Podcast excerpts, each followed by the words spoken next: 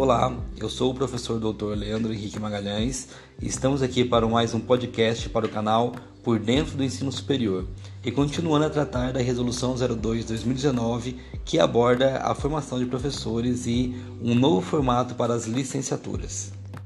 Uma das questões que está gerando debate é a duração do curso de licenciatura.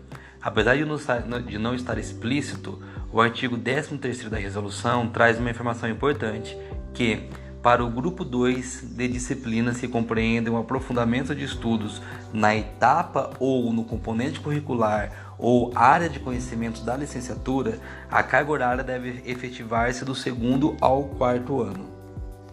Há aqui três interpretações possíveis. A primeira é que o curso pode ter duração inferior a 4 a quatro anos, talvez 3 anos, sendo que neste caso as atividades deste grupo estarão agregadas no segundo e terceiro anos, sendo o quarto ano uma opção. uma segunda possibilidade é que o curso deve ter quatro anos de duração, sendo que essas atividades serão distribuídas então nos três últimos anos do curso.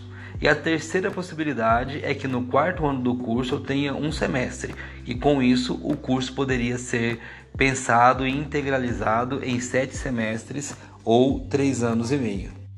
Apesar de em áudio anterior ter afirmado que as licenciaturas poderiam ser realizadas em três anos, a tendência é que se consolide a interpretação de que esses cursos deverão ter, por obrigação, quatro anos, ficando a discussão se esses quatro anos poderiam ser reduzidos a três anos e meio.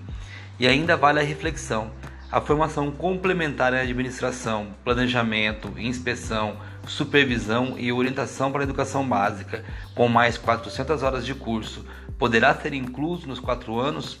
Neste caso, vale mais a pena a inserção na matriz do curso de graduação ou investir em uma pós-graduação? E aí, vamos conversar sobre isso?